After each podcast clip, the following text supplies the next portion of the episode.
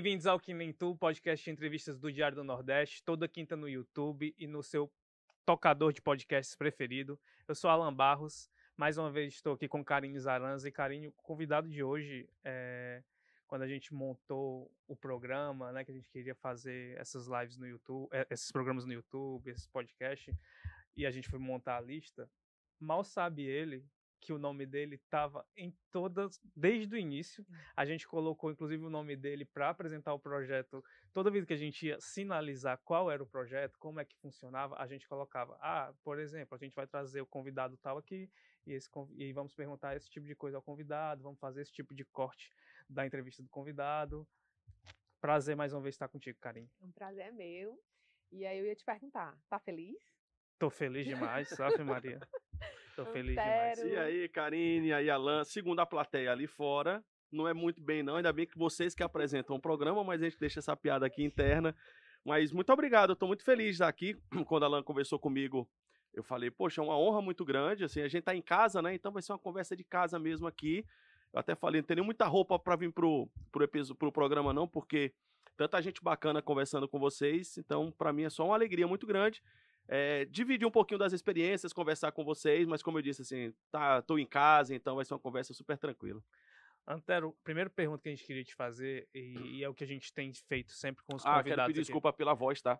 Não tá legal. A voz já não é grandes coisas, né? Mas tá pior ainda, essa mudança de temperatura, às vezes chove. É, tá muito quente, né, nesse final de ano.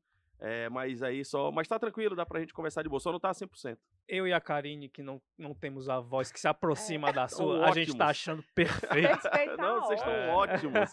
Karine tem a voz doce, suave, né? Tem um negócio de bastidor que eu chegava, Karine, precisando de um pessoal aí. Aí ela, muito suave, com essa voz doce dela. Antero, mais uma vez, eu vou lhe ajudar. E ela sempre me ajudava. Então a Karine tem a voz suave, doce. Aliás, e você tá muito elegante aí com. Fazendo homenagem à Alemanha. Estamos em época de Copa. Poxa, então nada mais propício. Era pra ter pensado nisso também, né? O que, é que você me indicaria? Eu viria com o quê? Com uma Holanda Acho de que eu- 74? Eu tenho um Holanda, eu tenho uma blusa da Holanda Eu- no mesmo eu- esquema, já vi, viu, né? já eu, vi. eu- eu traria essa pra você. Eu gosto de camisas africanas. Só mudando aqui rapidinho de. Eu, eu venho até o pessoal fica cometendo bullying comigo, porque eu gosto de camisas floridas, assim. De, e eu- as camisas africanas, elas são muito alegres, né? Nigéria uma- 94. É, Nigéria 94. Eu tenho uma da Nigéria que é de treino, né? Que, é, que são penas de pavão, daí você tira. Penas de pavão. É, tem uma de Senegal, Tinha que ter vindo com ela. que é muito. É. E eu tenho uma da Costa. Depois de que vacilo. E uma da Costa do de Marfim. novo, Tem que fazer de então. novo. E uma da Costa do Marfim, que é toda laranja, aquela principal da Costa do Marfim. E eu sempre fico olhando, procurando. É um, um pouquinho mais difícil, mas tem muita camisa bonita, camisa africana. Eu, eu gosto dos.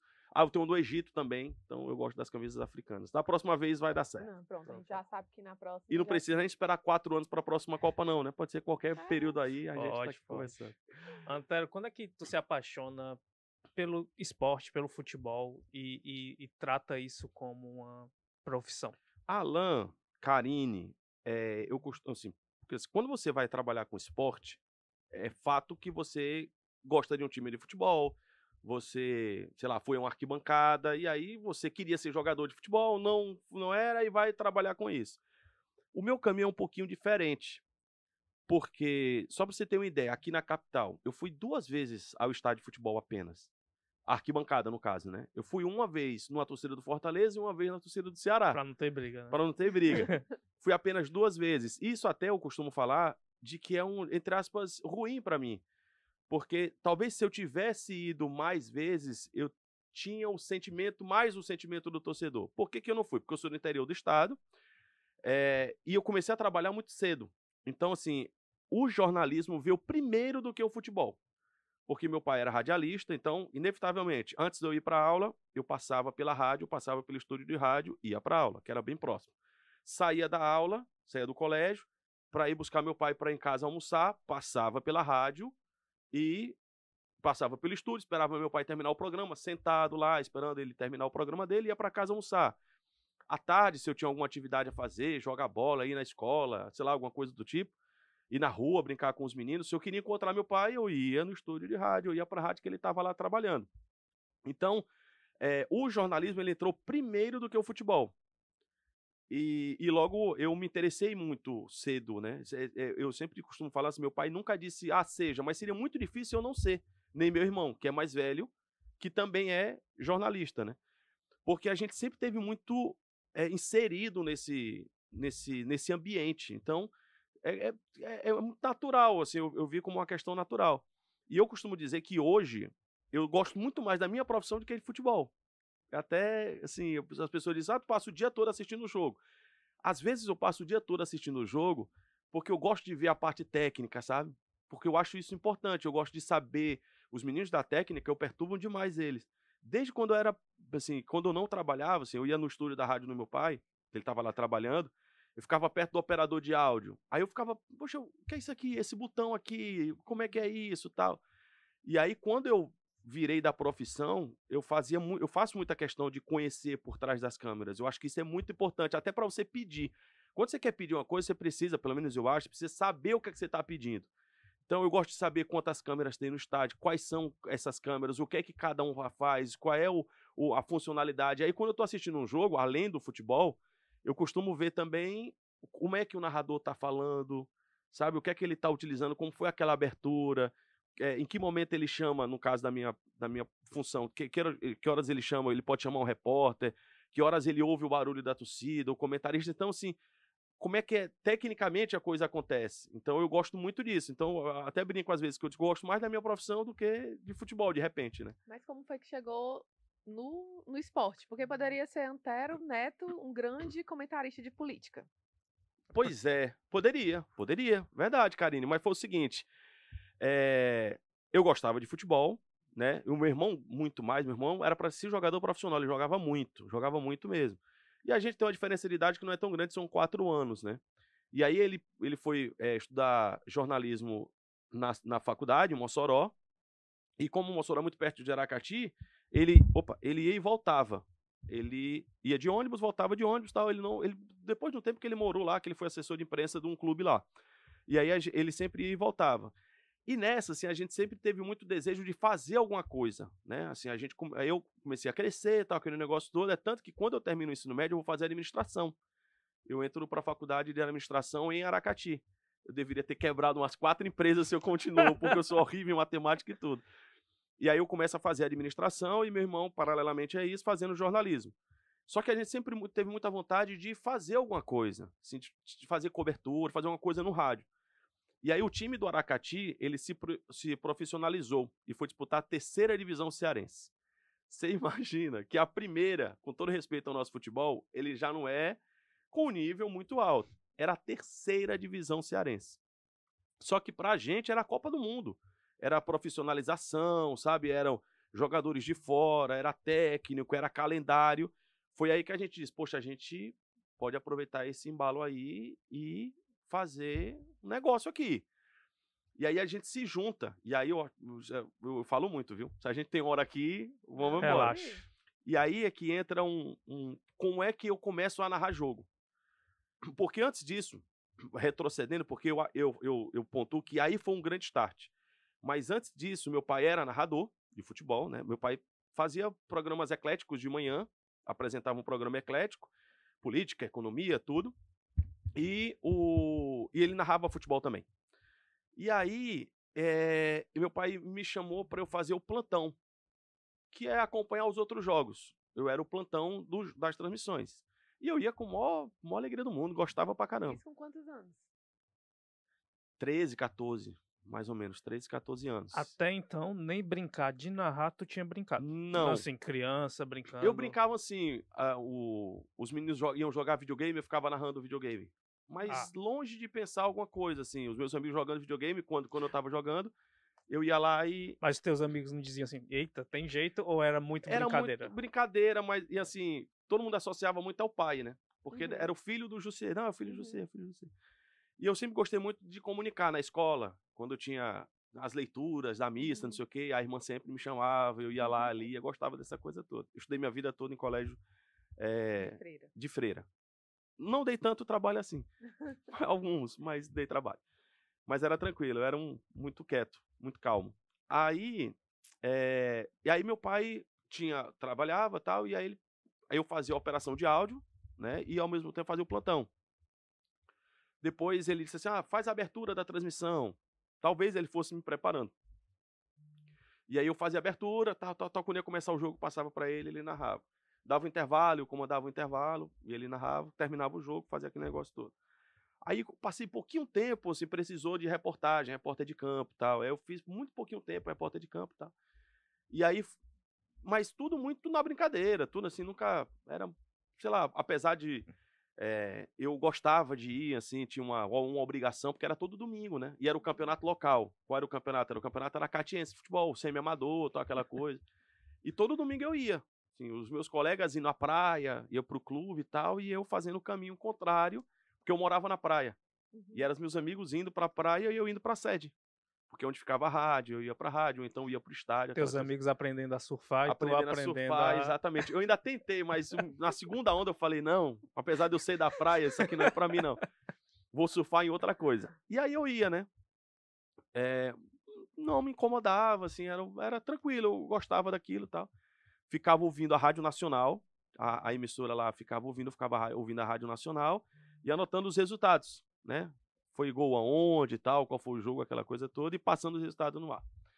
Quando, aí fui crescendo tal, entro na administração, coisa que não tinha nada a ver. Quando o Aracati viu a notícia de que o Aracati vai se profissionalizar, e foi quando a gente falou, pô, a gente pode ter uma coisa nossa. Meu pai estava numa emissora, e aí a gente levou, fez um projeto. Meu irmão sempre foi muito do pensar, assim, sabe, de planejar aquela coisa toda. E aí a gente fez um projeto no papel, tudo muito bonitinho, foi na gráfica, imprimiu tal, tal, e levamos para o diretor. Aí o diretor chegou e falou assim: não, a gente não quer tal, não dá certo não. Porque era o seguinte: a ideia era, meu pai narrava, meu irmão comentava e eu reportava. Nepotismo puro, né? Mas a família toda. A família toda. Porque a gente não, não tinha, assim. Aí tinha, e tinha um outro que trabalhou muito tempo comigo, que era o outro repórter lá, que seriam dois repórteres, um comentarista e um narrador, estava feito. Não deu certo, a rádio do meu pai não quis. Aí meu pai disse assim, ó, vai lá na Rádio Sinal. Que era uma concorrente lá. Que era uma concorrente, vai lá na Rádio Sinal. A gente falou, mas não tem quem narre, mano. Aí não vou, aí meu pai falou com o diretor deles, tipo, podia, de repente, como era, não, a gente não ia ser funcionário da rádio, era o famoso horário comprado, se ele podia narrar pra gente, o diretor da rádio, porra, não dá muito certo, você é daqui e tal. Uhum. Aí meu pai falou, é, realmente não dá não. Aí a gente falou, ah, vamos atrás, aí meu pai falou assim, ó, vai atrás de Luiz Carlos, que era um narrador que narrou na época, há muito tempo com ele, que estava parado. A gente foi até Luiz Carlos, cara, pô, faz, sei lá, 10 anos que eu não narro, meu domingo aqui eu tô em casa descansando. Ele, trabalha, ele trabalha ainda no INSS, né? Tenho minha semana lá, no fim de semana eu quero ficar em casa, tomar minha cervejinha, esse ritmo não dá mais para mim, não. E a gente com a caça do narrador, né? Até que meu pai disse, cara, tu narra. Aí eu falei, tu tá, tá maluco, tu tá ficando é doido. Falou, não, você já, você já faz abertura de transmissão? Vai, vai no ritmo, cara, vai ter que meter as caras, não tem outro não. E aí não tinha tu, só, só tem tu, vai tu. Aí eu comecei a narrar. Foi quando a gente. Ali eu, eu considero o, o marco zero, assim. O, teve desde os 14, 13 anos, teve. Mas ali eu considero, assim, o, o pontapé mesmo foi 2005. Mais ou menos. 2004. E agora eu sou péssimo de data. Eu acho que foi 2004, 2005. Quando Aracati se profissionalizou. E ali eu, eu considero, assim, um marco zero. E aí o primeiro jogo, tu narrando, é do Aracati? Primeiro jogo. Não é do Aracati, foi aqui foi foi aqui em Fortaleza, que a gente tinha muito esse hábito, desde a época do meu pai, assim, a gente não tinha tanto televisionamento, ainda assim as rádios de lá fazem isso, vem de lá para cá, aí transmitem um jogo daqui para a rádio de lá e voltava, a gente fazia muito essa viagem. Na época que eu comecei a narrar mesmo, assim, a gente vinha para cá umas três vezes por semana, assim. Vinha quarta, às vezes tinha jogo quinta, domingo, a gente, uhum. o carro ia, voltava, ia, voltava, era muito cansativo, mas era, era foi um grande laboratório. Aí o primeiro jogo foi aqui, foi um jogo do Ceará, Acho que foi Ceará e Flamengo, se eu não me engano, pela Copa do Brasil de 2005. Eita, começou? Meu ah, começou grande. É, começou grande, Castelão lotado, com problema. Deu problema na, na linha de transmissão. Quando a gente. Na, é, hoje não, hoje é tudo por internet, né? Só que na época era a linha de transmissão, tinha o RX e o TX. O RX você falava e o TX era o retorno. Era como se fosse uma, uma linha telefônica mesmo. Era, era mesmo, assim. Quem instalava era, na época, a Tele Ceará, quem fazia a instalação. Essa é aquela Copa do Brasil que, que o Ceará vai longe, que né? o Ceará vai longe, exatamente. É eliminado pelo Fluminense. É, acho que na semifinal só. Exatamente. E aí, é, a gente trouxe, é, montamos aqui no Castelão Antigo ainda, né? E aí tinha um problema, que quando a gente ia falar, o retorno caía. quando a gente parava de falar, o retorno voltava. Meu Deus, eu tinha que falar bem rapidinho pra poder ouvir, né? E a- não, e assim, aí, a- foi, cara, vai, não vai, que a gente não conseguiu ouvir retorno de rádio, vinheta, nada. Aí foi tipo assim, ó, vai. Aí não vai, eu comecei a narrar o jogo e, brrr, e foi embora. E a primeira vez narrando era no Castelão. No Castelão. E aí, assim, meu pai foi muito esperto. Estou muito chocado. E o meu pai foi muito esperto que ele disse assim, cara, vai ser melhor no Castelão. Por quê? Porque vai ter torcida.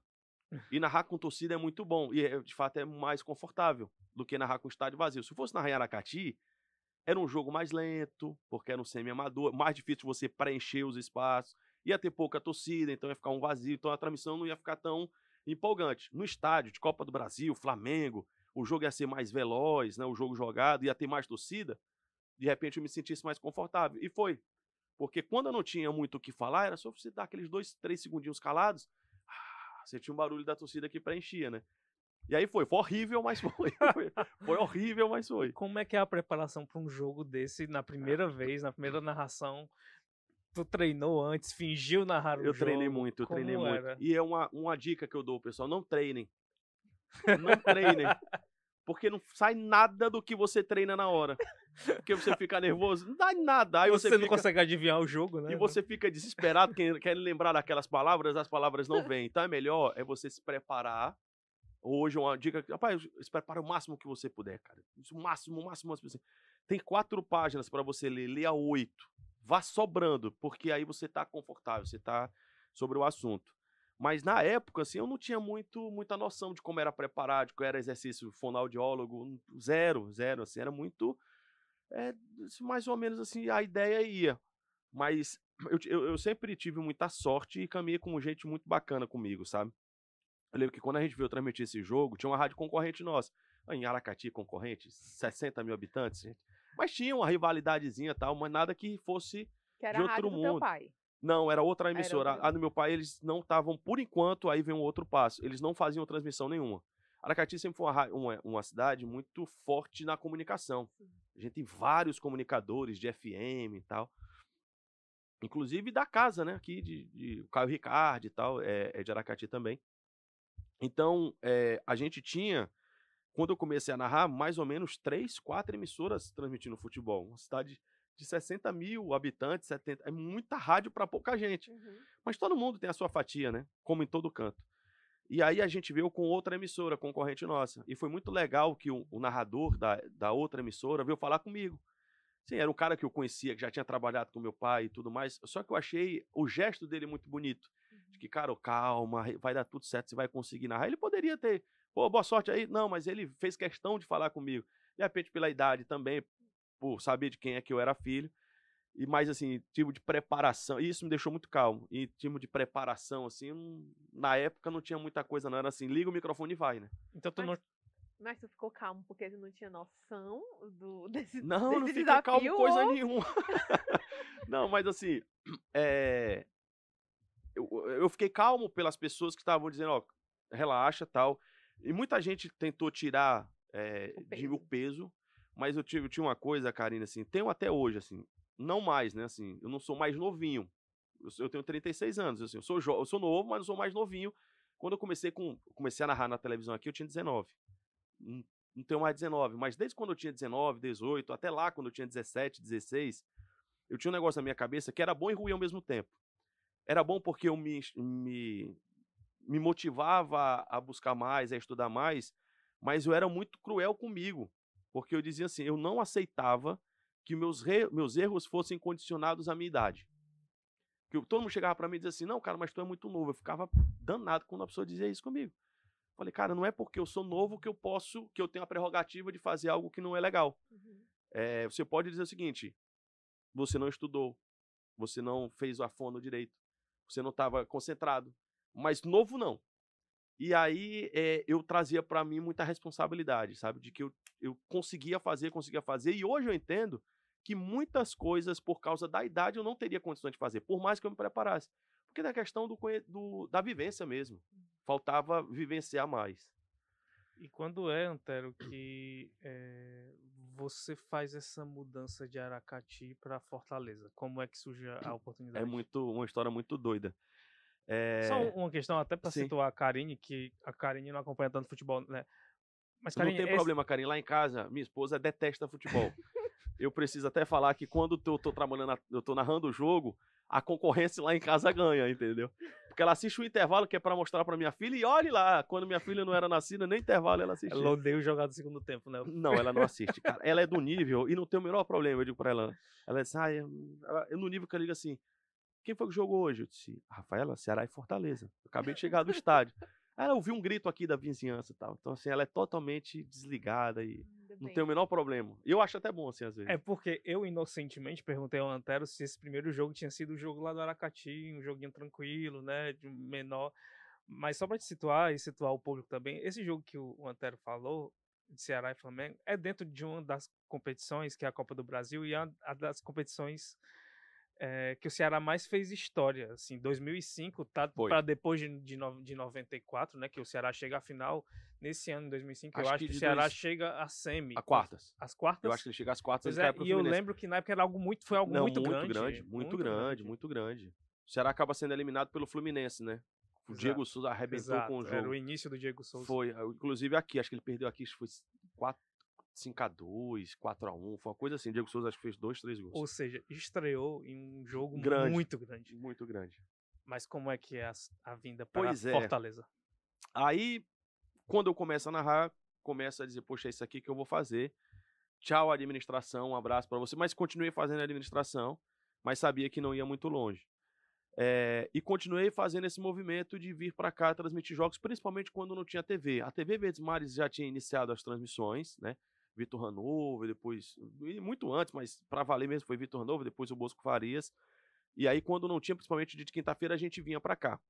E a gente, apesar de ser do interior, ali era a nossa, a nossa Verdes Mares, ali era o nosso sistema Verdes Mares.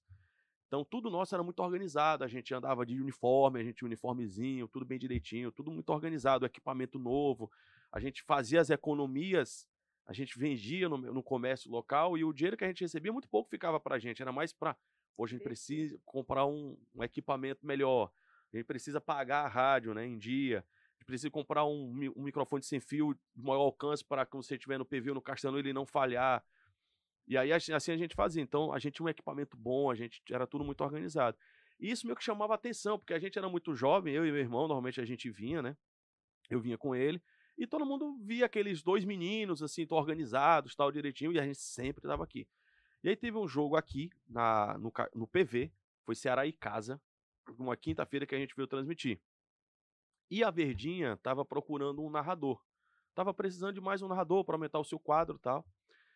É, o Gomes Farias conta a história que ele também estava fazendo uma viagem, passou por Aracati e ligou a rádio e me ouviu e achou legal. Ele conta essa história. Só que acho que casou com essa outra que é o que eu tenho conhecimento mesmo. Não tô dizendo que ele tá mentindo, não. Ele disse que passou por Aracati e ouviu e disse, pô, esse menino é um bom narrador. Ok. Só que nesse dia, eu estou lá no PV, nesse dia tal. E aí o Irismar França era narrador da Verdinha. O Irismar França tava lá, não trabalhando, tá- foi para assistir ao jogo. E ele sentou ao meu lado. Eu comecei a narrar o jogo, eu não conhe- conhecia de voz, não conhecia de vista. E aí, pá, pá, pá, comecei a narrar o jogo, tal, tal. Quando deu intervalo, ele veio falar comigo, cara, você é de Aracati, não sei o que tal, é.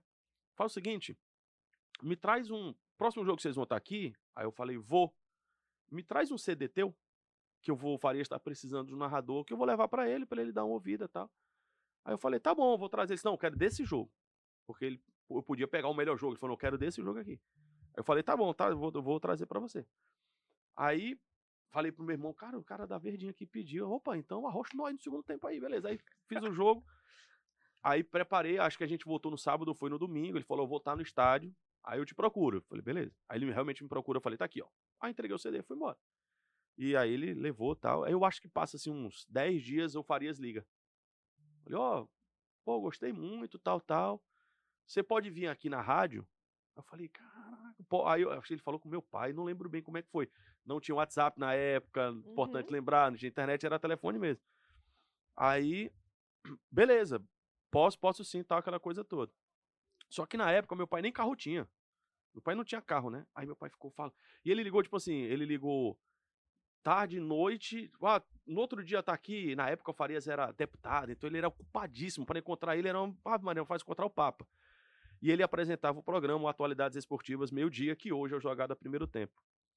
E aí ele falou: Ó, eu vou estar na rádio, mas chegue, tipo, volta de 11 horas, 11 e meia, porque eu entro no meio-dia, terminou do ar, eu tenho que ir pra Assembleia, eu tenho que almoçar, aquela coisa toda. Ele era muito ocupado. Só que não tinha carro. Aí meu pai falou: rapaz, e agora? De ônibus não vai dar tempo. Porque, sei lá, se o ônibus sair de Aracati 8 horas, 3 horas de viagem, o ônibus demora mais. Daqui que a gente chega no terminal, pra... não vai dar tempo, não.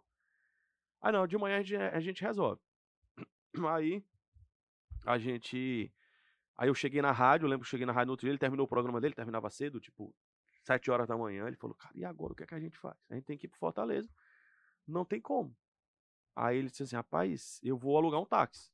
Eu falei, cara, mas tá, é muito caro, assim. Porra, vai ser muito caro. Aí ele disse assim, meu pai tinha uma, uma atividade política muito grande, assim, ele foi muito tempo assessor de imprensa da Câmara de Vereadores, conhecia muitos vereadores. Ele disse, vou ligar para um vereador aqui, ver se tem algum carro saindo, alguma coisa do tipo. Ele ligou para uma vereadora. A vereadora falou assim, você não tem nenhum carro saindo, mas eu tô indo agora. Você quer uma carona? Ele falou, porra, onde é que você tá agora? E aí a gente pega uma carona com ela e ela deixa a gente aqui na porta da rádio. Né? Quando eu chego, o Farias está aqui. Aí tem uma história muito boa. Que o Farias chega, eu falei assim, ó, eu tenho um X para lhe oferecer. Era pouquinho dinheiro, mas se ele dissesse, não tenho nada, você tem que pagar isso, eu tô aqui. No, na rádio lá em Catito tu já tava ganhando. É, é, porque no começo tu falou que. Era, ganhava assim. A, a gente vendia os comerciais, ah. eu e meu irmão, a gente rateava ali e tal, comprava os equipamentos e o resto ficava com a gente. E aí a gente. Aí ele falou, ó, o valor é, é pequeno, é pouco, mas é o que você está começando agora, a gente precisa fazer um teste. E aqui é a nossa sala off-tube. Aí foi quando eu ri pra caramba, assim, internamente, sabe? A sala off-tube, assim, é onde a gente narra quando os jogos são fora. A gente narra pela televisão, que a gente chama de off-tube. A gente já fazia isso em Aracati. Só que lá a gente narrava numa TVzinha de 14 polegadas, tal, dava uma chuviscadinha e tal. Aqui na Verdinha, pô, eu cheguei na Verdinha. Eram três TVs naquela época lá, que TV de tubo, sabe? Três TVs, assim, de sei lá, de 49 polegadas, assim. Aí eu falei, é, na televisão é meio ruim, eu pensando aqui com ele, meio ruim? Meio ruim é narrar lá chuviscando na de 14, aqui tava ótimo, né? Eu falei, não, tá tranquilo, a gente consegue aí, a gente desenrola, tá? E aí na mesma hora ele falou assim, vamos, vamos lá pro estúdio que eu quero lhe apresentar, você vai ficar aqui com a gente, e ficou. Então já foi, já foi contratando. Foi um papo muito rápido, já foi contratando, Farias é um cara muito tranquilão, assim, em vários aspectos, e já foi contratando, e aí depois daí foi que eu falei assim: peraí, peraí. Eu não moro aqui, como é que vai ser? Como, como vou morar aqui aonde? Como é que vai ser meu deslocamento? E aí foram os próximos passos. Eu não, por exemplo, eu fechei com ele, é, acertei com ele, não, tipo assim, não, na semana que. Não, demorou uns meses, assim. Eu vinha, narrava um jogo, voltava, e depois que eu, que eu fiquei definitivo. Pegou um Ceará e Flamengo logo também na não, estreia, não? Não, né? porque Ceará era com ele, né? Demorou pra eu narrar um jogo do Ceará aqui. Mas eu lembro do meu primeiro jogo na Verdinha foi o Ferroviário e Quixadá, em Quixadá. Mais calmo. Foi um jogo mais, mais calmo. Tranquilo. Mas, assim, sabe, Alan e Karine, desculpa. Eu trabalhei em dois lugares. Eu acho que vocês vão até me perguntar já. Eu trabalhei aqui, aqui que eu digo, que a gente tá em casa, né? Eu trabalhei no Sistema Verdes Mares e trabalhei no Grupo Globo. Quando eu fui para o Sport TV, foi um impacto muito grande pela questão nacional. Mas não me causou tanto impacto quando eu vim para cá. Quando eu vim para cá, porque é o seguinte, quando eu fui para o Sport TV, eu, querendo ou não, eu tinha um pouco de contato com as pessoas que estavam lá. Pelos programas, eu narrava jogos para lá, daqui, aquela coisa toda. Quando eu vim para cá, foi tipo assim, eu tava ouvindo o Tom Barros, e o Tom Barros é uma entidade, assim, né? Uhum. E assim, eu tava ouvindo o Tom Barros, no outro jogo, no outro, sei lá, mês, eu entrei na rádio, tava o Tom Barros lá. Oi, meu filho, tudo bem? Aí, tipo assim, você vê o Tom, você vê o Faria, você vê o Sérgio Pinheiro, e aí, onde que chega o meu primeiro jogo? O primeiro jogo foi depois do João Inácio. Era depois do. Tigresa ainda tinha nessa época, não? Tinha, tinha mas na rádio ele não usava, ah, na né? Rádio, na rádio, na rádio era. era Só o seu Jereba. Era, é o seu Jereba e a Regininha. mas era, caraca, era o João Inácio, sabe assim? Aí eu fui e, e tinha um operador na rádio que foi o maior prof, profissional técnico que eu, que eu, que eu imagino, que eu trabalhei, assim, eu sei que eu não trabalhei muita coisa, mas que eu tenho noção que eu é o Valdeni Santos. Ele trabalhou muito tempo aqui na Verdinha, muito, muito tempo. Faleceu, infelizmente. Faleceu faz cinco anos. Inclusive, dia 11 de novembro foi a data do falecimento dele. que é um dia antes do meu aniversário e também aniversário dele. Ele faleceu no dia do aniversário dele. E o Valdemir era uma figura super conhecida da radiodifusão cearense, porque ele era o operador de áudio do Farias. Farias só narrava jogo com ele. Era só ele. Isso tinha. Isso foi por 40 anos. Era o Valdemir sempre, todos os jogos da narração do Farias. E nesse jogo, era o Valdemir quem ia operar o meu áudio. Da, da, dessa transmissão do Quixadá e Ferroviário em Quixadá. A gente foi até para lá na, transmitir esse jogo. E é, antes de começar o jogo, ele falando tudo isso mexeu muito com minha emoção. O que que acontece? Ele falando, ô Antero, Valdeni falando, fala pra teste. Oi, Valdeni, alô, Valdeni. E eu falando, alô, Valdeni, e lembrando da época que eu tava lá em Majorlândia ouvindo e ouvindo Farias falar o nome dele. Assim, falar com o Valdeni foi outro impacto para mim, né? E aí eu fiquei com o fonezinho aqui de ouvido, ouvindo o João Inácio, né? Porra, João Inácio, o João Inácio, não precisa falar mais nada. É o João Inácio. E ele terminando a transmissão, ó, vem aí agora na Verdinha, Campeonato Cearense, Quixadá e Ferroviário, estourando o tempo, que o João gosta de dar uma estouradinha no tempo, o jornalista estourando, já para começar o jogo, com a narração de, aí eu lembro que ele deu uma pausa de, aí ele pegou, o papel de Antero Neto, não sei o que, eu falei, cara. E aí eu fui, narrei o jogo, só que tava muito quente e minha voz estava dez vezes pior do que essa aqui. Terminei sem conseguir dar um pio de rouco, que aí misturou o emocional, aí o tom foi lá para cima, o tom de voz foi lá, lá, lá no alto. E aí, no final da transmissão, o Farias entra na transmissão. E aí a gente terminava a transmissão, o jogo era quatro horas, terminava às seis e passava para o show de bola, que estava com a apresentação do Sérgio Pinheiro naquele dia. Então, assim, era um, era um pacote de coisas assim que eu fiquei, caramba. Mexendo muito no emocional. Muito, né? muito, muito. E, e, figuras, grandes figuras, né? Grandiosas, né? Falou e o Farias entra na transmissão. Ó, oh, parabéns, tô aqui lhe acompanhando, a voz falhou, não sei o que, ele entrou no ar. Mas que baita narração, não sei o que, aí fez um floreado, aquela coisa toda mas foi um dia muito marcante. Eu sou ruim de data, não lembro da data, mas eu lembro que foi uma quarta-feira no Abilhão, que Xadai Ferroviário, primeiro jogo aqui na Verdinha. E teu pai, ouvindo? Ele ouvia tudo. Assim, meu pai já faleceu e é um grande, a maior saudade que eu tenho, Karine, porque assim, ele ouvia tudo.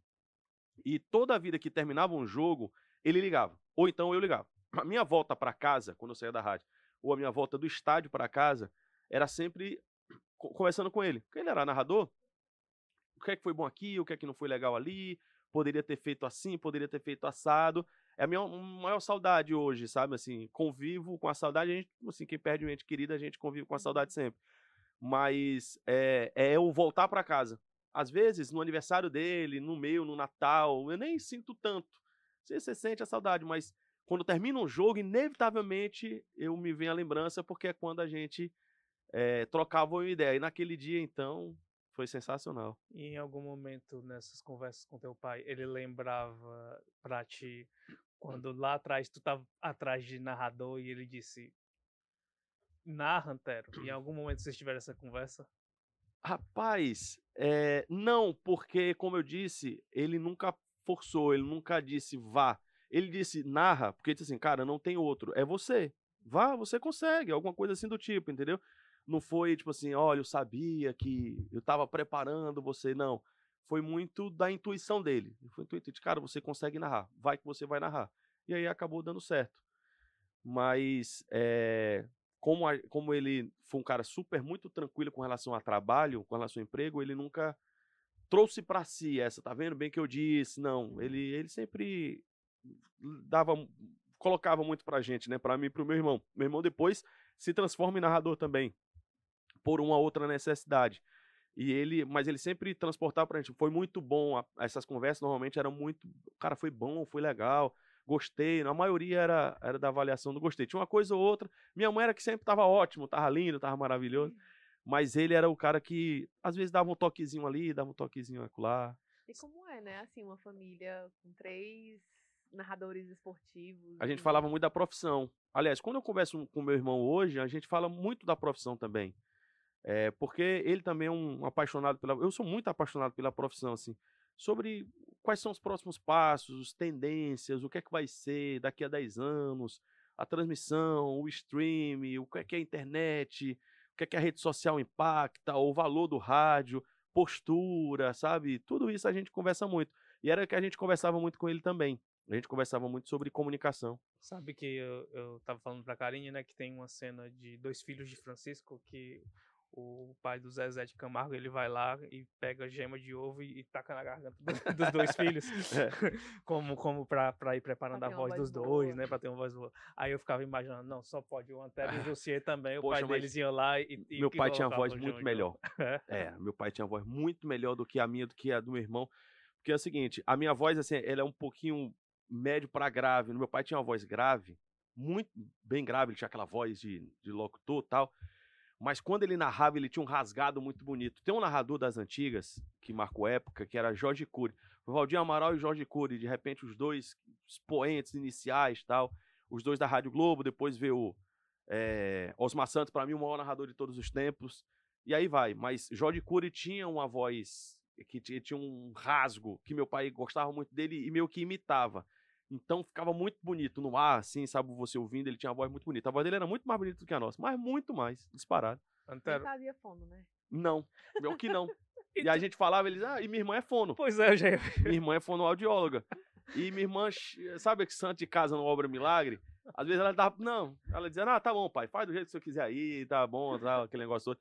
Com o tempo, eh, ele, consegui, ele começou a entender a voz dele, né? Ele começou a, a adaptar. Se ele fizesse fono, certamente era muito melhor. Mas como ele adaptou, e aí Foi, né? foi. E tu falou um pouquinho aí dessa conversa com teu irmão, assim, de vocês trocarem muito essas, esses caminhos, né? Existe de alguma forma, alguma forma, algum tipo de rivalidade? Tipo Tem. assim, "Ei, eu vou fazer isso aqui, fui melhor. Mas tem muita coisa que eu vou fazer e eu não digo, e tem muita coisa que ele vai fazer e não me diz. Teve uma que foi quando a gente começou o, a, a, tendência das transmissões no YouTube do rádio, que era mostrar. E a gente tava no processo aqui na Verdinha, e eu falei assim, a gente tava ainda começando, mas a gente tava no processo de robustecer. Colocar um equipamento melhor, mas a gente falou, a gente precisa startar de qualquer jeito. A gente startou. Eu acho que a gente começa, inclusive. Aí, é, um fim de semana eu tava, acho que um sábado eu tava na casa, e domingo tinha ter jogo. Eu tava na casa dele, eu falei, ó, a gente tá transmitindo. Ele, ah, é, é. Aí eu disse, e aí, vocês não vão fazer não? Aí ele falou, ah, não, acho que não, tem que ver, não sei o quê. Ele desconversou. Cara, no outro dia, eles, eles chegaram assim com três câmeras, cenário, luz, tava tudo pronto. E ele não me disse. Tem umas, tem umas coisas assim. Aí eu falei, cara, que filha da mãe. Aí ele falou, não, não podia dizer não, não sei o quê, porque era surpresa pra todo mundo. E realmente era, assim. ele- aí, Uhum. ele- aí a gente corre atrás. Aí, opa, peraí, que a concorrência tá fazendo. Não é que é ele, é mais a concorrência, sim, né? Sim, sim, E aí a gente corre atrás. Tem, tem algumas coisas, assim, que a gente troca de ideia no geral, mas tem coisas que eu vou fazer, tem, pro- tem produtos pro ano que vem, que a gente já tá planejando, que, claro, eu não conto, como também tem coisas que eu só sei dele quando tá no ar. Uhum. Negociações de direito de transmissão, por exemplo. Não, nunca soube. Nunca soube antes, assim, ele nunca me passou nada. Só sei quando tem a postagem dele, ou tem a postagem da empresa dele que coloca lá Uhum. alguma coisa assim do tipo, que eles estão fazendo. Mas a gente, algumas coisas eu não passo e algumas coisas ele também não passa, não. E tua mãe, como é que fica nessa história? Porque tem uns Tem áudios uma- aí que minha ele fica, né? escuta. Cara, minha mãe também não gosta muito de futebol, tá? É, é, um- é uma coisa. Meu pai era torcedor do Fortaleza e do Guarani de Juazeiro, e minha mãe é torcedora do Ceará. Então, mas não lá em casa. Assim, ela torce Ceará, mas ela não é uma. Ela adora esportes. Ela é louca por vôlei, assiste, assiste vôlei direto, ela gosta assim, Olimpíada, assim, ela, ela fica maluca. Copa do Mundo também, ela é daquelas que bota os santinhos na, da televisão, todo aquele negócio todo. Mas no dia a dia ela ouve um pedaço a gente aqui, ouve um pedaço um, um pedaço outro e acabou. Ela não fica assistindo o jogo todo, ouvindo o jogo todo, não. Quando tem um jogo na TV, ela até assiste mais. Mas no rádio, não, ela tem as afazeres dela também e tal. Aí ela Pra poder não ter briga, de dar Pra não ter briga. um aí e às vezes outro, tem né? um áudio pra um, eu peço pra ela gravar um áudio, aí ele pede pra ela gravar, a gente fica tirando uma onda. Mas ela assiste um pouco de um, um pouco de outro. Antero, é, você até falou um pouco do início no Sport TV, né? E tem um momento muito marcante. Eu disse que eu falava muito, viu? Não, tá ótimo, tá ótimo. Esse programa é longo justamente É, para vamos isso, gente é a ir gente conversar. conversando e contando várias histórias. E você vai ver como a gente vai passar um tempão aqui e ainda vão ficar várias histórias de Com certeza. É bom que a gente já É. deixa pro Ah, próximo. É, pra voltar. Pra poder É. tu vir com o teu look. É verdade. como, como você falou do, no, no, início do Sport TV, né? Eu queria trazer também uma história, como você também falou muito do seu pai, porque tem um momento muito marcante na sua trajetória do Sport TV que é, é que eu acho que pouca, pouca gente sabe, assim. Eu uhum. já vi uhum. você publicamente falando em alguns momentos isso, de que você é, é, avisado da morte do seu pai no momento em que você está no ar, né? Exatamente. É, como, conta para o pessoal como, como acontece isso e, e qual é a emoção de você voltar a atuar com narração e transmissões esportivas, mesmo tendo tido uma experiência desse tamanho? É, vai, vai ser uma, um, um pouquinho longo, que eu, assim, eu vou, vou estender vontade, um pouquinho aqui, porque preciso contextualizar um pouco. É, eu estava nas Olimpíadas, assim, vou tentar contar bem, bem no detalhe. Eu estava nas Olimpíadas, foi 2016, e foi assim, poxa, para o narrador, né, era pô, Olimpíada e Copa do Mundo. Eu tinha passado pela Copa, trabalhei na cobertura da Copa, mas não na rejogo. Aí quando chegou as Olimpíadas, o Sport TV fez uma cobertura assim absurda, né? Eram 16 canais, porque eram a Olimpíada 2016, uhum. e tinha alguns canais que eles chamavam canais premium, que eram 1, 2, 3 e o 4. O 1, 2 não, era o 1, o 2 era só notícia, era 24 horas de notícia, 3 e 4 os canais prêmios, onde passavam as principais competições, medalhistas, Brasil, e os demais tinham um leque para quem quisesse acompanhar qualquer tipo de, de esporte de modalidade. E eu fiquei em um dos canais premium. E eu abria, pelo menos naquele primeiro momento, eu abria a programação do Sport TV do dia. É, essa história eu já cheguei a comentar, mas pela primeira vez eu vou contar de fato o que, que aconteceu naquele dia, assim, contar aqui com vocês, já que a gente tá tão em casa, né? Cheguei a pontuar para outras pessoas como é que foi, mas de fato aconteceu exatamente assim. E aí eu estava escalado para fazer na manhã, o ritmo de trabalho era muito grande, de manhã eu fazia a cobertura da canoagem. Na verdade, começou com o remo, depois a canoagem, porque a gente estava na expectativa do Isaquias.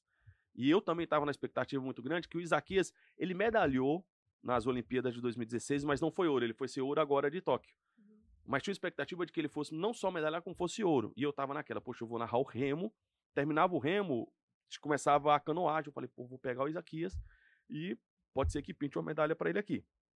E aí eu comecei a narrar o remo, não tinha Brasil, mas como era muito cedo na Lagoa Rodrigo de Freitas, a gente abria a programação do Sport TV. E aí é, eu chegava muito cedo, o, o, motorista passava lá em casa, né, no, no apartamento, ia para a Lagoa, narrava os jogos, voltava, à tarde ia para emissora, narrava o off-tube de outros, outras modalidades, aquela coisa toda, beleza. Quando, aí, muito bem, aí eu tava para ir para o dia 11 de agosto, foi no dia que meu pai faleceu, 11 de agosto de 2016. Quando eu chego na Lagoa, parece coisas, pode ser, você pode dizer, pai, coincidências. Mas eu não acredito muito em coincidências, não. Eu acho que tem destino, acho que tem essas coisas. Quando eu chego na Lagoa, para tentar explicar para o pessoal é o seguinte: toda transmissão de futebol, por exemplo, você tem um coordenador de externa e de interna. O de externa, ele fica dentro daquele caminhão de transmissão, da unidade móvel, com as câmeras e tudo mais. E tem o de interna, que é o que fica lá na emissora. Como nas Olimpíadas você não tem gente suficiente para você ter coordenadores externas em todos os lugares, em todos os horários, Alguns esportes que não tinha tanto apelo de Brasil, como é o caso do remo, você tinha um sinal direto com a emissora. Então, eu tinha uma posição de transmissão do Sport TV, você tem o auxílio do, do pessoal das Olimpíadas, ó, aqui é o seu local, aqui é o seu equipamento tal. Só que eu falo direto com a emissora. Tem uma câmera robótica, uhum. que a gente fica posicionado para mostrar lá a gente, tal, aquele negócio todo. E eu falo direto com a emissora sem passar por uma segunda pessoa. Nesse dia, quem estava coordenando o meu jogo era um grande amigo meu, até nisso eu levei muita sorte. Daniel Brugger. Um grande amigo, um amigão mesmo, assim, que era coordenador e estava coordenando comigo. Quando eu chego, eu cheguei primeiro que os comentaristas, botei o fone de ouvido. Quando eu boto o fone de ouvido, tá tocando uma música que eu não sei o que era, era um instrumental e a música era linda, sabe? É música, eu adoro música. Eu invento que toco bateria. Aí, é, eu disse assim: quem é que tá no áudio? Aí o Eric que eu até brincava, que dizia, o safadão carioca, que ele tinha um cabelo grande, né? Porque o Wesley Safadão tinha um... ele era roqueiro, né? Ele... Por isso que eu ainda aperreava mais. Aí a música tocou toda, e eu lembro que eu tava assim, com os pés em cima da, da bancada, sabe? Aquele. Era, sei lá, julho, então não tá tão quente nem tão frio, tá no meio que no outono ali do Rio. E aí tava amanhecendo um dia lindo, assim, dia de Rio de Janeiro mesmo. E a música acabou e disse assim: Eric, foi tu que botou essa música? Ele disse: Foi, pô, bota de novo. Aí ele botou de novo. Aí a música tocou, tal, tal, tal, tal. Aí eu disse assim, vou ligar aqui. Aí eu pensei, vou ligar aqui pro meu pai. Aí eu falei assim, não, eu vou ligar depois da transmissão. Aí me acalmei e tal, fiquei ali aquele negócio. Me posicionei e tal, abri a transmissão, pererê, parará. Como, fui, tá transmitindo o jogo, transmitindo o evento. Tava terminando, que o evento começava ali, sei lá, sete e meia, oito horas da manhã. Era uma mais ou menos 11 horas, 11 e pouco, ele dava uma pausa, por causa aí estava esquentando muito e retornava tarde com as outras baterias. E aí, quando estava retornando, eu aqui narrando o jogo, meu telefone aqui, meu telefone começou a tocar. DDD 88. 88 é interior, né? Eu falei, oxe, eu não atendi. Né? Continuei narrando e o telefone tocando. Como era um esporte que a narração é espaçada, chegando agora nos mil metros, o barco da Nova Zelândia está à frente, você consegue ver aí na imagem. Aí os comentaristas pontuavam o ritmo, você tem um ritmo de transmissão mais lento.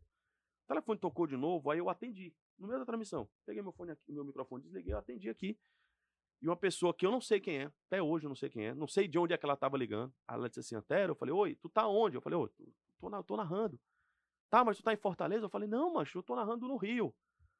Não, tá bom, tá, tá, tá, tá. Desligou. Aí eu falei, estranho. Aí eu fiquei preocupado. Aí, antes disso, já tinha um WhatsApp. Já existia o WhatsApp. Aí, antes disso, minha mãe tinha mandado uma mensagem.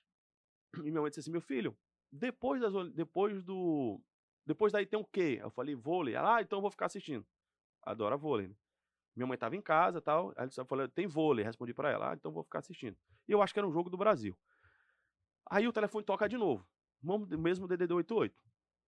E aí eu atendo de novo. E a pessoa diz assim, Antero, tu tá onde? Eu falei, cara, eu tô narrando, eu tô narrando aqui, mas eu tô nas Olimpíadas. Ele falou assim, cara, teu pai teve um infarto. Aí eu falei, caraca, mas como assim? Não, é, é mas aí não deu para entender muito bem. Aí eu falei, tá, tá, tá, desliguei. Aí eu falei, caramba, o que é que eu faço agora? E a transmissão aqui, os comentaristas falando e tal. Aí eu mando uma mensagem pro meu amigo, que tá na coordenação, o Daniel. Eu disse, Daniel, recebi uma mensagem aqui, uma ligação. Meu pai sofreu um infarto. Aí, quando eu mando a mensagem, ele disse assim, Atero, tava, os, os barquinhos estavam chegando. É, pede intervalo. Aí eu peço um intervalo.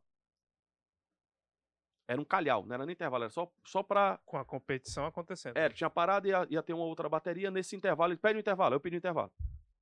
Aí ele, me, aí ele fala comigo, Antero, o que, que aconteceu? Eu falei, cara, recebi uma ligação aqui, disseram que meu pai teve um infarto. Ele disse, cara, você vai sair do ar agora. Aí eu falei, não, não, não, pera, eu não sei, cara, não sei se foi. Aguarda um pouquinho, Daniel. Aí ele falou assim, é... tá, estamos voltando, se... vai me avisando aí. Eu, tá bom, estamos voltando, volta, voltamos. Voltamos, não sei o que, estamos de volta. Agora, bateria, não sei das quantas, não sei o quê. Como é que conseguiu falar? É, não, e piora. E, e vamos lá, tal. Quando vamos lá e tal, aí larga, né? Aí chega um WhatsApp de um amigo meu, de Aracati, assim, cara, preciso falar contigo. Aí eu comecei a ficar muito preocupado. Aí eu fiquei, caramba, meu Deus do céu. Aí o telefone tocou de novo. Aí eu atendi de novo, atendi direto. Oi, Antero, tá onde? Eu falei, cara, de novo, eu tô no Rio, não sei o que, o que aconteceu? Eu falei, cara, não vou mentir não, seu pai faleceu. Aí eu soltei o telefone assim, né? O, a câmera fica, ficava ligada com a gente e ia direto para a emissora. A câmera que a gente fica de frente, quando a gente tá no evento, fica nas nossas costas. Aí eu lembro que eu botei a mão assim na cabeça. Botei a mão assim na cabeça. E eu acho que o coordenador viu e disse assim, Atero, terminando a prova, intervalo direto. Eu falei, tá bom. Terminou a prova, intervalo. Ele disse assim, Atero, você vai sair do ar agora. Aí eu falei assim, Daniel. Aí ele disse assim, foi o que aconteceu? Eu falei, Daniel, o cara ligou e disse que meu pai faleceu. Aí ele disse assim, cara, você vai sair do ar agora. Eu falei assim, Daniel, não posso sair do ar não, porque minha mãe tá assistindo. Lembrei na hora dela. Né? Aí começa uma confusão interna que ele disse, cara, você vai sair do ar. Eu digo, cara, eu não vou sair do ar. Antero, estou aqui com o Mário, o Mário era o chefe da gente, né? O Mário tá dizendo para eu acho que o Mário não tava. O Mário tá dizendo para você sair do ar. Eu falei, Daniel, eu não vou sair do ar. Se eu sair do ar, minha mãe vai achar que eu passei mal, ela vai morrer do coração, acontecer alguma coisa comigo. A gente tem, aí o que é que faria? A gente tem um narrador de baia. Gente, o baia tá aqui, o Guto tá aqui, o Guto vai segurar. Faltava uma prova. Eu falei assim, Daniel, falta uma prova. Deixa eu segurar Aí falta, Antero, faltam, sei lá, 20 segundos. Você tem que sair do ar. Eu falei, Daniel, por favor. Aí ele assim, tá bom, os comentaristas, vocês comentem mais aí que o Antero vai precisar resolver um negócio. Ele vai só abrir e vocês podem ficar à vontade falando aí à vontade. que o Antero vai resolver as coisas. E os comentaristas meio sem entender, assim, tá, tá bom, tá certo. Voltou, eu abri e ele. Os caras começaram a tocar e eu ligo pra minha esposa na mesma hora, né? Aí eu peguei o telefone e algumas mensagens chegando. Ei, cara, queria falar contigo, queria falar contigo. Amigos tal. E aí eu peguei o telefone e liguei pra minha esposa que trabalhava lá, né? Como ela é enfermeira, tava saindo de um plantão. Eu falei, Rafa, me ligaram aqui de Aracati, vê com tua mãe, que mora lá, que acho que aconteceu alguma coisa com meu pai, estão dizendo que papai morreu. Ela falou, não, não tô sabendo de nada, tal, calma aí. E aí comecei a ficar no desespero, tal, tal, e a prova rolando, né? E aí eu fiquei pontuando, eu lembro que, eu não lembro muito assim, mas eu lembro que eu pontuei, tipo, ó, chegamos aos mil metros, vocês estão vendo aí, o, a Nova Zelândia tá à frente, a metade da prova, ao fundo tem o Pão de Açúcar, e a gente, tá, tá. E, e aí foi, foi, foi, foi, foi. E aí quando eu tava terminando, ela me retorna a ligação. Aí quando eu atendo, eu percebo a voz dela diferente. Ela diz, calma. Ela, quando ela disse calma, eu falei, caraca. Aí faltava, sei lá, 10 segundos. Aí, quando ele cruzou a linha de chegada, o Daniel, o meu amigo, assim, que eu, Ave Maria, hoje ele não mora fora, mora nos Estados Unidos, eu devo muito aquele momento a ele, assim, porque ele foi. E o Sport TV como um todo, né? Porque teve um, um pós muito importante. E aí ele falou, Antero, encerra, encerra, encerra, encerra, vem aí o, vem aí o vôlei. Aí eu lembro que a gente que a gente que ficar no ar para mostrar a premiação, alguma coisa assim do tipo. E aí eu encerrei na hora, falei, ó, acabou, vem aí o vôlei e tal, Sport TV, somos todos campeões. E, e aí foi, eu tirei o fone. E aí eu lembro a história da música. Assim, que eu tirei o fone, era como. É, não sei se o pessoal que está acompanhando, não sei se vocês passaram, tomara que não, assim, a perda de algo muito próximo. Assim. Chega um momento que parece que não ouve nada. Assim, sabe? Às vezes passa no filme que fica um zumbido. Assim, eu lembro que eu tirei o fone era como se eu estivesse ali na lagoa e não tivesse ninguém. Ninguém, ninguém, ninguém, ninguém assim. Zero, zero, assim. E aí eu peguei minhas coisas, aí fui embora e foi todo, todo um processo que eles foram um, extremamente generosos comigo lá na, na época da empresa, os chefes diretos tal. Mas foi um momento muito delicado, né? Foi um momento muito delicado. E a sua pergunta, Alan, é, desculpa até pela extensão, é, realmente foi muito difícil voltar. Foi muito difícil retornar, exatamente por toda aquela questão do é, do feedback, sabe, daquela coisa toda, né? E aí voltando ao comecinho, eu falei, poxa, eu vou ligar, vou deixar para ligar depois da ligação, depois da transmissão, e acabou que infelizmente não deu tempo, né? Ele faleceu durante a transmissão. E sua mãe já sabia ou não? Ou não? É, e aí ela soube depois. Ela não percebeu nada de errado que tinha acontecido na transmissão e ela soube logo depois. O pessoal chegou em casa para avisar ela, tudo. E aí foi todo um processo para sair de lá, vir para cá, aquela coisa toda. Mas foi muito marcante aquele 11. E aí, eu queria só aproveitar aqui e abrir um, um parênteses. Que o que que acontece? E aí a Olimpíada acabou, né? Assim, eu, foi dia 11, tinha acabado para mim, assim, eu vim para cá. É, o Sport TV, aí eu queria até poder falar isso aqui, do quanto que eles foram generosos comigo, assim, a forma como eu fui extremamente bem tratado, sabe, assim, como tudo foi feito para que eu viesse, que eu passasse o maior tempo possível aqui, sabe, assim, a liberdade, quando eu retornei também, eu retornei para lá no último dia das Olimpíadas, eu cheguei no Rio, era a cerimônia de encerramento, minha esposa tinha que voltar a trabalhar tal, e aí eu fiquei naquela, poxa, preciso voltar a trabalhar também. E aí, é, volta a trabalhar, tal, tal, e aí eu queria só adiantar o tempo até as Olimpíadas de Tóquio, que eu já estou aqui na Verdes Mares, e aí eu recebo uma ligação que na época ele até já deixou a emissora, né? Um projeto familiar tá morando fora. Ele virou diretor do Sport TV. Na época ele era também um dos coordenadores, mas tipo um gerente dos coordenadores, que era o Bruno, Bruno Felberg, que é outro cara que eu devo demais a ele. E ele me liga e disse assim: Antero, Bruno, fala pra Bruno, e aí, como é que tá? Tudo bem? Tudo bom? Tava em casa, aqui em Fortaleza. Ele falou, cara, a gente lembra muito do que aconteceu com você em 2016. Você é um cara que passou quatro temporadas com a gente, a gente gosta muito de você e a gente teve uma reunião aqui e é justo que você narre a Olimpíada. Então a gente tá te convidando para você fechar esse ciclo, voltar para narrar as Olimpíadas. Eu falei, caraca, aí foi muito legal, sabe? Aí eu falei, pô, Bruno, não aí eu fiquei realmente sem saber o que dizer. Falei, aí conversei com a direção daqui, a direção daqui também. É, não, sem sombra do pode ir, fica à vontade.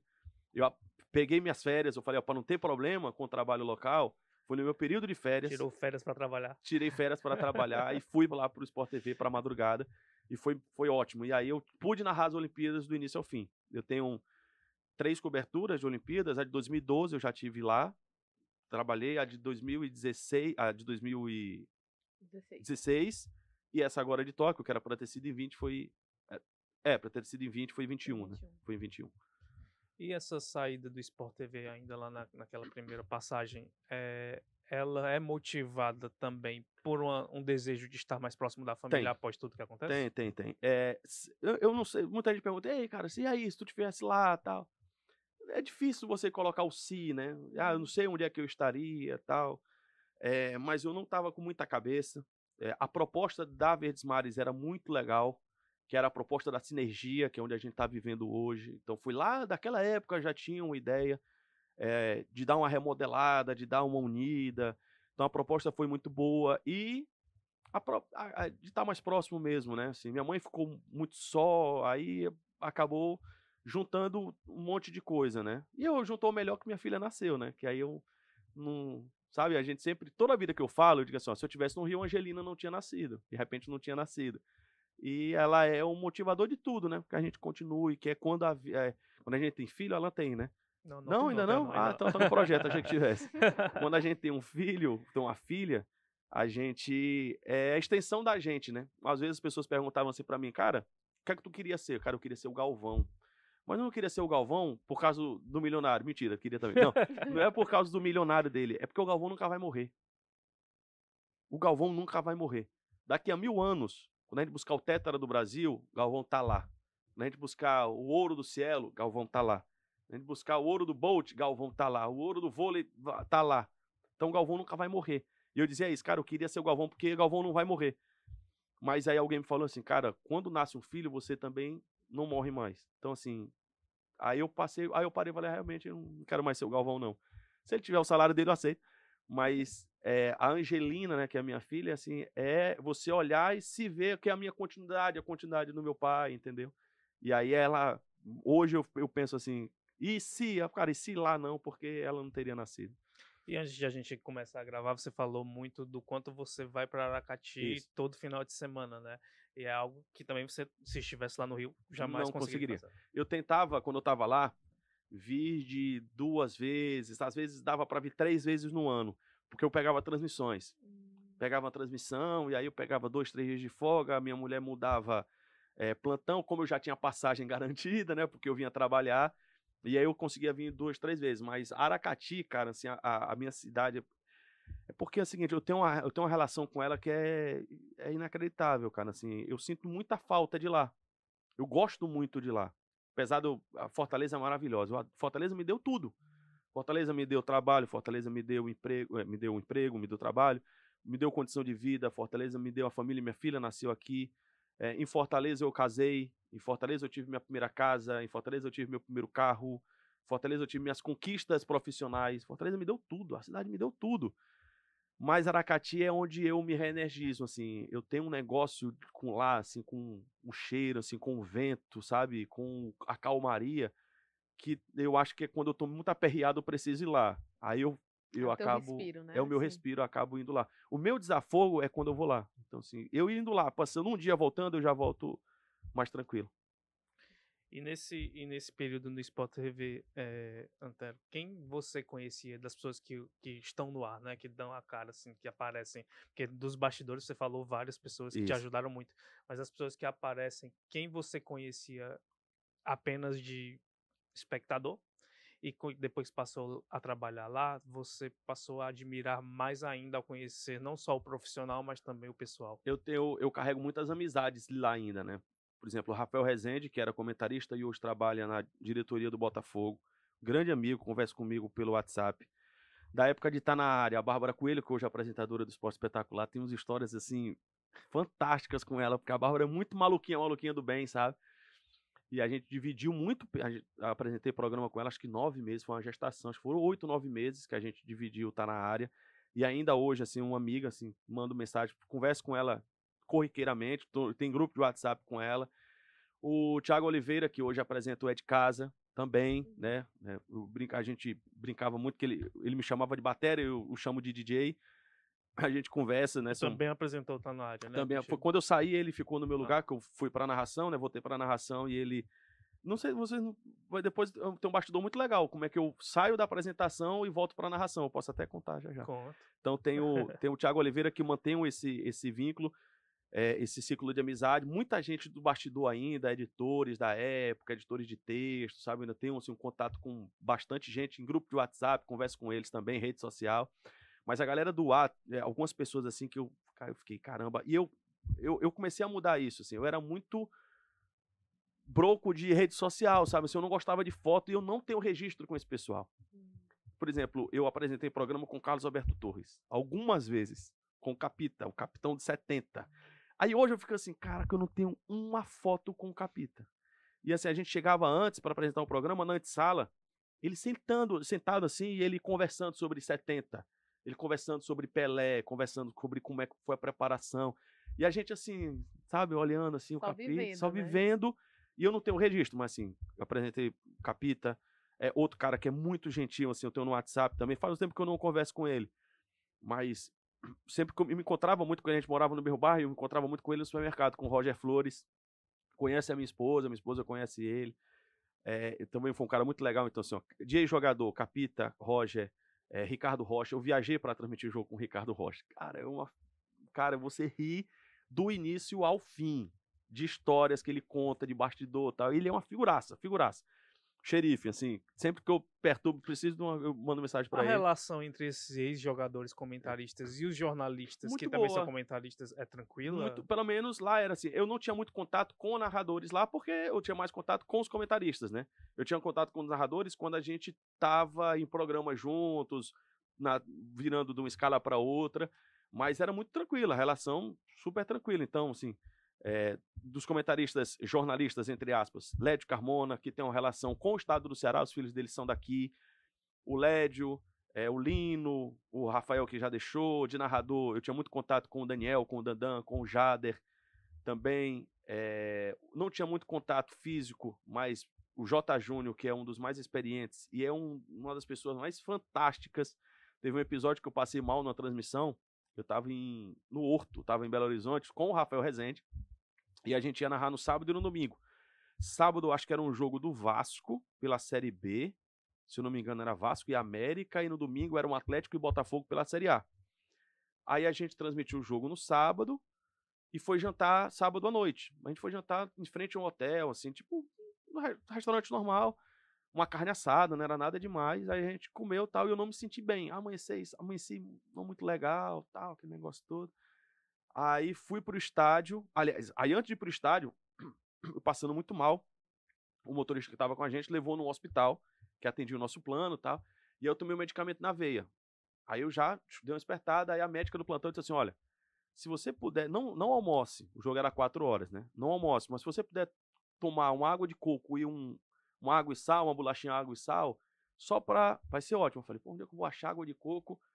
Em Belo Horizonte. Difícil. Aí cheguei no estádio, cheguei lá no Independência e tinha um, um, um contra-regra, Rubão. Rubão hoje é vereador em, em Belo Horizonte. O Rubão, uma figuraça, assim, todo mundo conhecia ele. Eu falei, Rubão, eu quero ver se tu tá invocado, se tu conseguir uma água de coco pra mim. Porra, deixa. Ué, uai, deixa comigo, deixa comigo, Antero. Aí, cara, demorou assim, meia hora, ela volta, eu volto ele com dois cocos. Cara. Eu falei, Rubão, faz milagre mesmo. É tanto que depois ele vira vereador. Com alta votação lá. Ele tentou agora, acho que para ser deputado, não sei se conseguiu. Aí eu tomo essa água de coco, é, como a bolachinha, água e sal, fico bem. Passo o sinal da transmissão, pego a escalação, aquela toda, toda. Faltando uns 10 minutos para começar o jogo, eu disse assim, lá no Independência, a janela é aberta, né? Aí eu digo assim, Rafael, tu tá com frio? Rafael, não. Eu falei, porra, eu tô morrendo de frio, minha mão tá gelada. E aí eu abro a transmissão, só que eu começo a me sentir mal. Eu falei, aí eu lembrei do Batista, não sei se você lembra daquela que ele foi de um calor, que ele tá na cabine, ele acabou desmaiando. Aí eu falei, eu vou virar o Batista do Rio Grande do Sul, vou desmaiar no ar.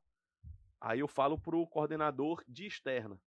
Aí eu falo para ele assim, que era o Rubinho, que tinha o Rubinho e o Rubão. Eu falei, Rubinho, cara, eu não tô me sentindo bem, não. Eu tô passando mal. Pede pro Bai se preparar, que era o, o da emissora. E aí, com 10, 15 minutos de jogo, eu abandonei. Eu saí do ar E é engraçado, assim, que eu, não, meu, eu só tava com muita febre, eu tava com infecção, mas não, não coloquei nada para fora, né? Uhum. E passei muito mal, a pressão ficou muito baixa e tal. E o J. Júnior mandou um e-mail, assim, todo carinhoso, preocupado se eu tava bem e tal. E ele é uma das figuras maravilhosas que tem lá no Sport TV. Além de tanta gente de bastidor. Mas do ar era mais ou menos essa galera mesmo. Mas, no geral, uma relação muito legal. Era um, uma turma muito bacana. De repórteres, de comentaristas, de coordenadores. A gente fazia, assim, umas transmissões meio esdrúxulas, tipo, sexta-feira, sábado, 10 da noite, MLS, sei lá, um, um jogo que tinha na... Como é, pô? Daquele time mais conhecido, que é, o, que é todo roxo. O, O Kaká, Orlando, o Orlando. City. E lá na época dos, dos tornados, né? Em Orlando e tal. E aí aí parava, suspendia. A gente passava 40 minutos no ar, esperando voltar a transmissão. E aí a equipe era muito boa. Se não fosse uma equipe boa, a gente ficava maluco, né, com aquilo. Mas era só gente muito bacana. Tinha muito comentarista legal, muito narrador bacana. Tá falando só coisa boa. Agora eu Eita. vou perguntar. João TV, péssimo, João Madeira. No Sport TV, tu sofreu algum tipo de preconceito, assim, por, sei lá, vindo do Nordeste, Karine. por alguma coisa assim que tu sentiu? Não, não tô dizendo no geral, né? Porque pelo que tu tá falando aí, o clima era muito bom. Sim. Mas se for pontual, ou internamente, ou até externamente, né? Assim, do público, tipo, do público eu tive. Do público eu tive, eu tava apresentando, não tava narrando, eu tava apresentando. E nessa época eu ligava muito pro que falavam no Twitter. E aí o cara, o cara colocou, disse que sai daí que você não tem nem sotaque pra apresentar. Foi mais ou menos assim que ele colocou, né? E eu lembro que eu falei assim, olha aí, que, que internauta legal, tal, lembro tal. E eu lembro que o Lédio mandou um zap pra mim. Ele tava acompanhando, ele falou, ele mandou o print assim, cara, liga pra esse não. Faz o teu aí e tal. Você tá, você tá muito bem. Não, ele não foi, falou, tipo assim, não liga pra essas coisas. É preciso combater, é preciso falar. Não foi isso, foi tipo assim, você é bom, si- siga aí, não, não dê importância pra essas coisas. Com relação ao ambiente de trabalho, falo pela minha filha, pela minha filha. Eu poderia ter algum tipo de corporativismo e não é. Eu não senti. Eu sou muito tranquilo com relação a isso, sabe? Eu sou muito Uhum. tranquilo de de não colocar nem muita expectativa, nem querer. Eu sou muito tranquilo. Cara, ah, Antero, tem um cara tramando pra puxar o teu tapete. Cara, não é, sabe, não é fácil. Não, se, se ele puxar o tapete, tem outra oportunidade. Se ele conseguir fazer isso, tal, aquela coisa toda. Eu não senti, sinceramente, internamente, de jeito nenhum. Se houve, eu não percebi.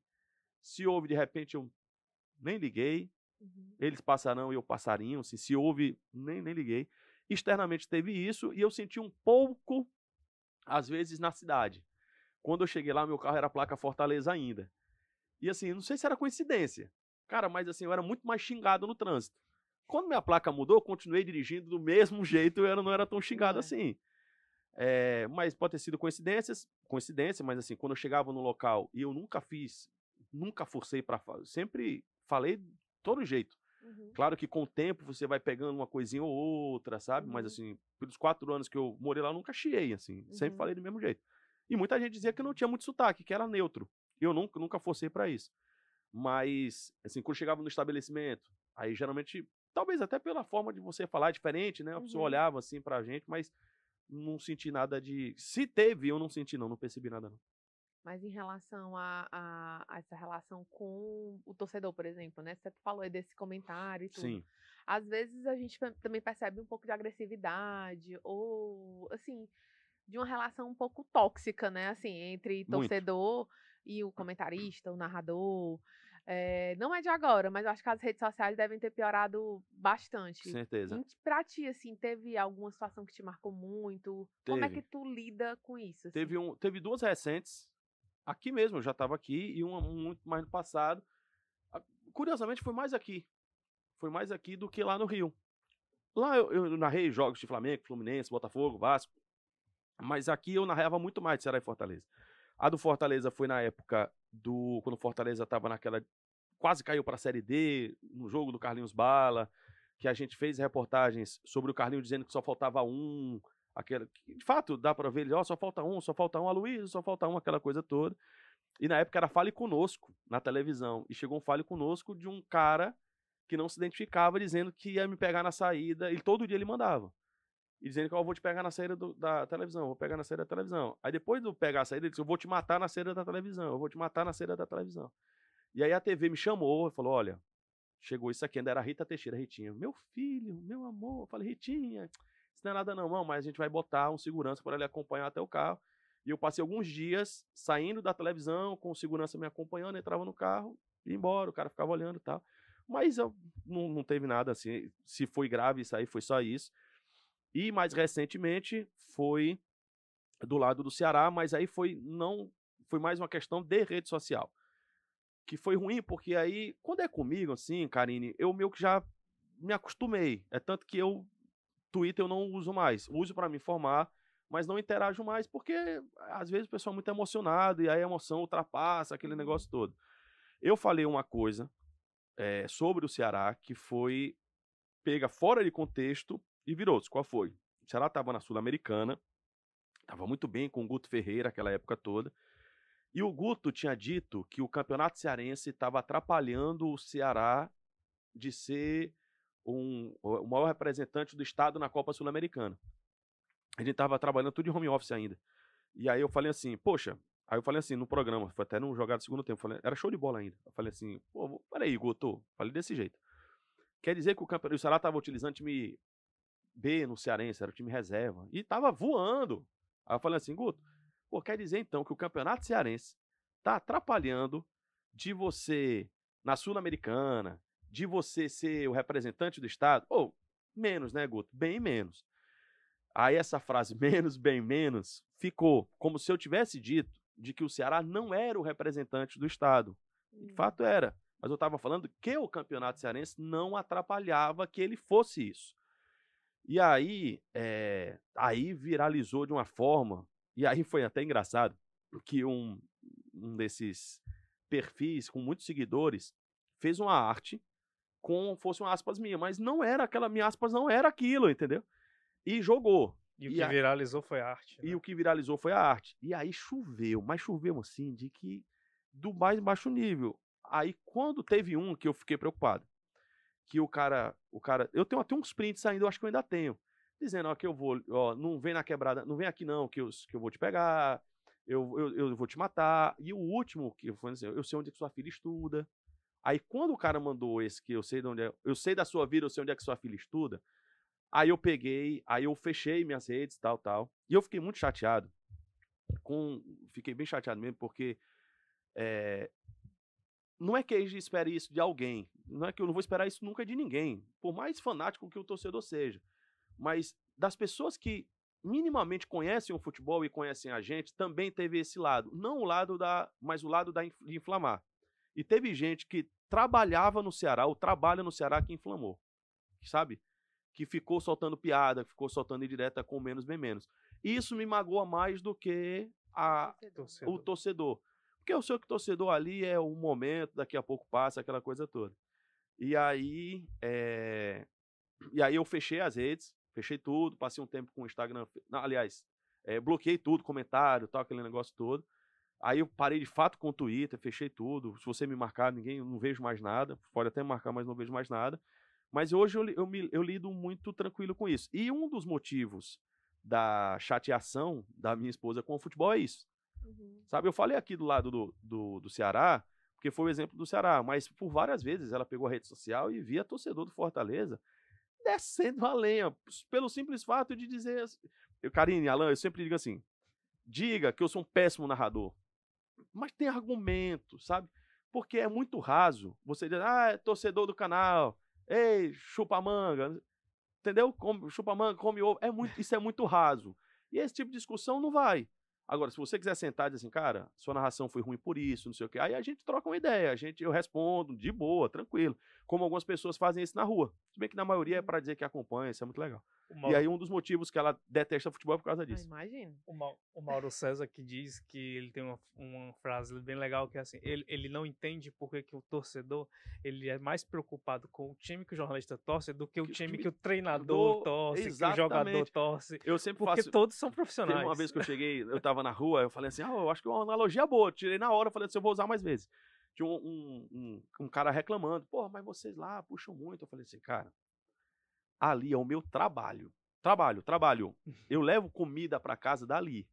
Eu, eu ganho meu, meu sustento dali. Beleza? O caramba, beleza.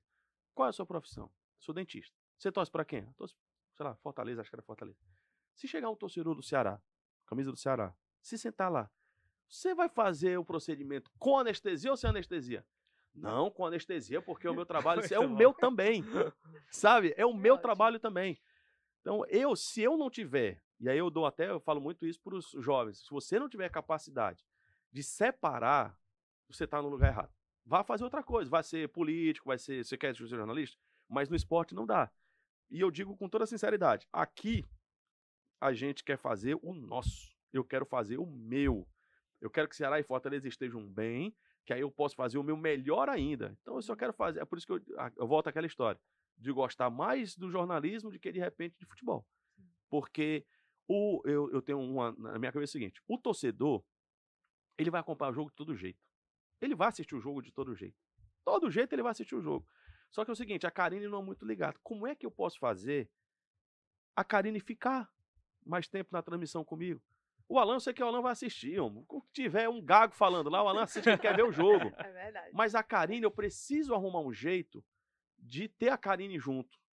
Eu de ter mais público, entendeu?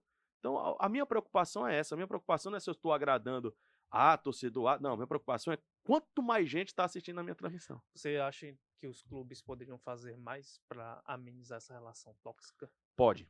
Sim, eu acho que sim. É, eu acho que o Fortaleza está num processo legal. Eu acho que o Fortaleza está com um processo legal. Eu acho que os clubes daqui estão começando um processo bacana. Porque é, é, isso, é, esse é, sou eu. O que eu acho, o que realmente é uma questão muito diferente. Eu acho que rivalidade não é isso. Rivalidade não é você tripudiar em cima da derrota do outro. É você valorizar a sua vitória. É você mostrar para o outro que você é maior e não, não falar para o outro que o outro é menor. Acho que eu consegui explicar. É, é, é dizer assim, meu amigo, eu ganhei três troféus e você ganhou dois. Não é assim, nós não ganhamos nenhum e você foi rebaixado. Você se sobressair pela, pelo tropeço do outro é, é muito bom, é muito mole desse jeito. Rivalidade, para mim, é quando você se sobressai ao outro e não quando você quer pegar o momento fraco do outro. Então, acho que hoje os clubes aqui, os clubes daqui estão fazendo muito isso. Vi essa reta final de campeonato com essa postura diferente em outros estados. Acho que isso não ajuda. Mas acho que os clubes poderiam melhorar essa questão de se preocupar muito mais consigo do que com o outro. Eu acho que os clubes daqui, todo clube, você olha para o seu umbigo, olhe para o seu umbigo e vá. Deixa a rivalidade para arquibancada. Deixa, eu acho que institucionalmente você não tem que. Até porque a gente já vive um, um momento muito tensionado. Acho que você não tem que tensionar, não. Para mim, isso não é rivalidade. Para mim é você é o seguinte: faz uma postagem, meu amigo, fui campeão de tudo. Fortaleza fez muito bem isso esse ano.